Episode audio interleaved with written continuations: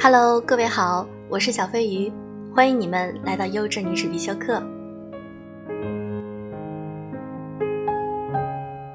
不知道曾经你有没有即将崩溃的状态？我曾经遇到过。虽然现在想起来会觉得当时可以控制住情绪，但其实现在再看，时间会治愈一切。今天我想和大家分享一篇文章，来自于作者 Miss 蘑菇姑姑。你站在崩溃的边缘，但那只是生命中普通的一天。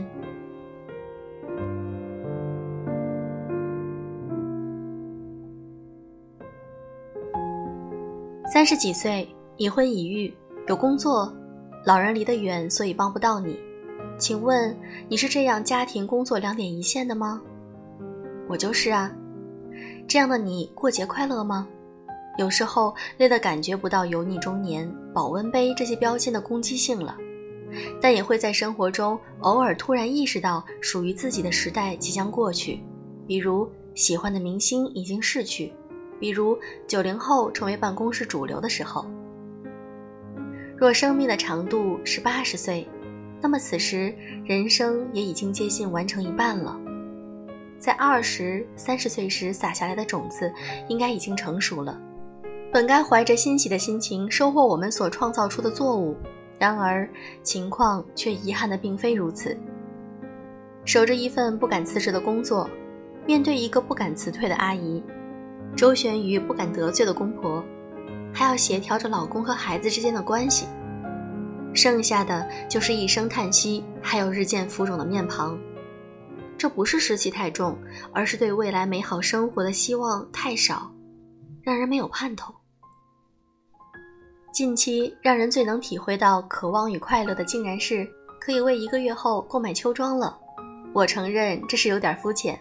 但是也对比出来日常中的寡欢。如果把现在的生活比喻成悬挂在教堂的那个古老的钟，钟摆周而复始地摆动在生活责任和自我局限之间，时间越久越容易卡壳。什么时候上点润滑油，则是对余下生活的唯一期待。说了这么一对中年绝望主妇的生活，是想要跟大家分享我找到的润滑油。前几天看了电影《朱莉和茱莉亚》，竟然犹如发现了新大陆一般欣喜。几年前，男友因为其中有很多好吃的东西，所以曾跟我推荐过。当时只对茱莉亚的高大身材和好吃的食物印象深刻，可是再次观看这部电影，却让我心生出了很多的共鸣。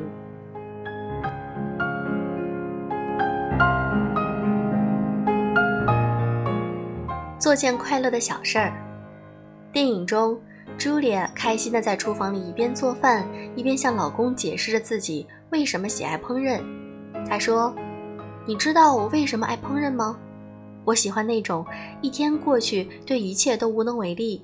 这里的一切是指所有的事情。然后你回家可以清楚的明白，如果你把蛋黄加到巧克力、糖和牛奶中，它会变得浓稠。这算是个好的安慰。”这句话真是说到了我的心里。长大后，迟早你会明白很多事儿，你是决定不了的。可能我们唯一能决定的就是做点赏心悦目的小事儿吧。这也就是为什么彩铅、手作等开始流行的原因。大家都想要找到这种做点什么来自我安慰，而做的过程本身就是对烦恼的远离。我曾经加入过一个妈妈群。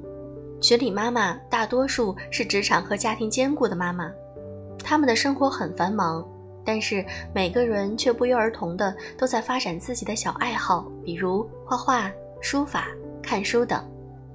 你肯定见过车站里设立的吸烟室吧？吸烟的人在这个空间里充分享受着吸烟带来的愉悦，而这个时光是属于他们自己的，无论外面如何人流不息，都与他们无关。这些妈妈也犹如那些过烟瘾的人，端坐在一地鸡毛中，开辟了一块属于自己的氧吧。想象一下，漫天飞舞的鸡毛突然被仙女教母的魔法棒给定住，时间静止了。常常是在晚间孩子入睡后，妈妈们做自己喜欢的事儿，时间虽短，牺牲了睡眠，但是却欲罢不能。倘若就这样陪着孩子睡去，生活好像就停留在了失去自我的终点站。等到第二天早上，再次轮回这样没有自我的生活。哦，我看到他们小小的抗争，可爱又疲惫的自我宣言。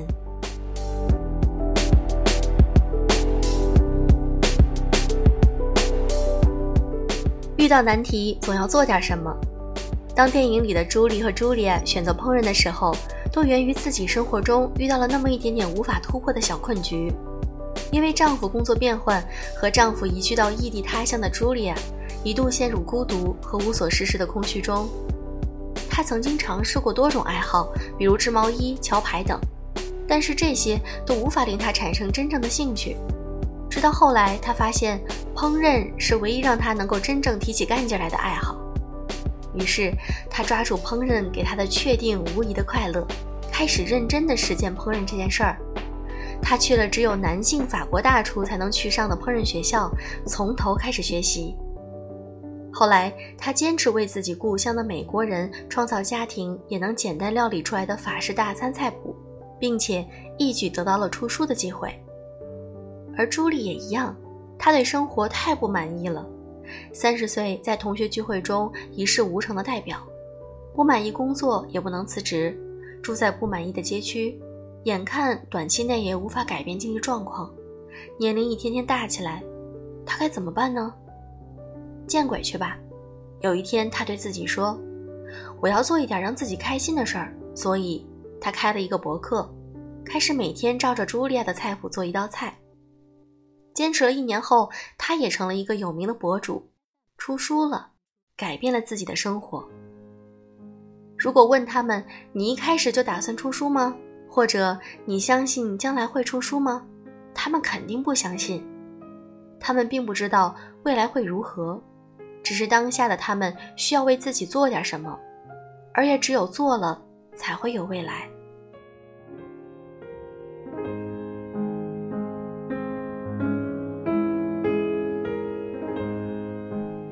是否真爱这件事儿？当你做一件事的时候，你会碰到重重困难，而这些困难的作用可能只是帮助你认识自己的。当茱莉亚把炖牛肉烧糊，采访的人爽约，老公生气出走，这些其实都是在帮助茱莉亚确认你真的喜欢现在做的事情吗？有一瞬间，茱莉亚打算放弃掉她的烹饪计划，但最后他还是说服自己从床上起来，完成未完成的计划。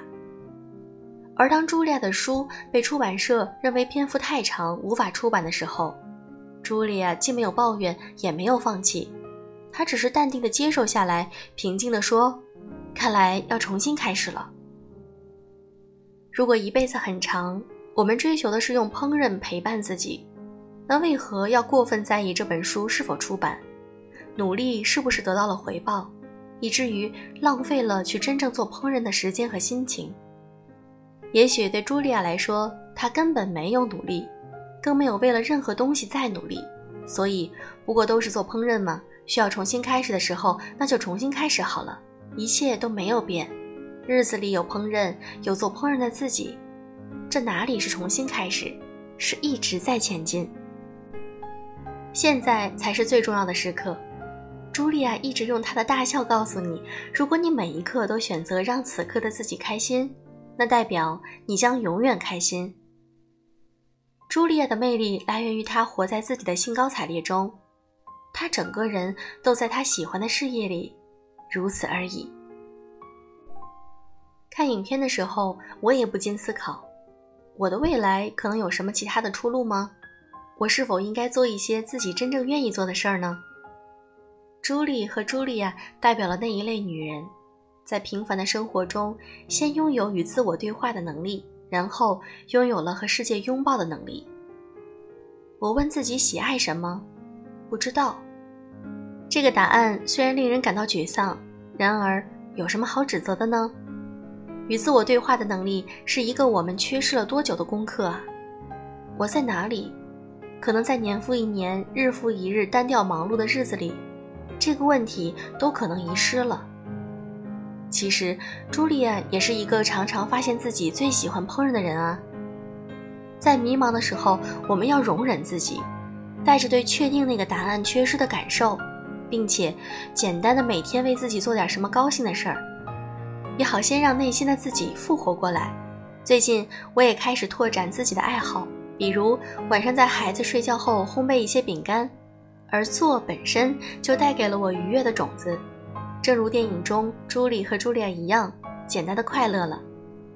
做饼干的其中一个步骤打蛋清，我尝试了好几天都不成功，用了很多的蛋，从手动打蛋器换成了电动打蛋器，各种尝试下仍然打不出完美的蛋清霜。有一天晚上，做到九点的我还是失败了，人又累又困，但是心里不服气。我心想，既然开始做了，为什么不完成？既然决定要做，早晚要完成的事情，为什么要拖延？于是又在网上订购了一打鸡蛋，做到了深夜两点多。当做成功的那一瞬间，最让人愉悦的不是成功了，而是我喜爱的一个事实：我没有拖延，而是坚持。这个事实也让我反思，很多以前没有结果，不是因为事情太难，而是根本没有想去把它做成功。成功真的只是结果而已，这个过程才是令人感到爽的。现在觉得我深夜做饼干的日子里，就像打怪兽，把面粉变成肉眼可见的好吃的饼干，也把不会的变成会的。击败怪兽让人产生强烈的满足感和价值感，而这种感觉会蔓延到生活的各个角落，产生涟漪效应。不找理由，不拖延，只是做而已。不管脑子里有多少想法，不付诸实践，生活得不到任何的优化。就像书读再多，没有输出；道理懂再多，却还是过不好一样。希望每个人迷茫的时候，否认自己的时候，都可以从眼前能做的开始。好，我要开始打怪兽啦！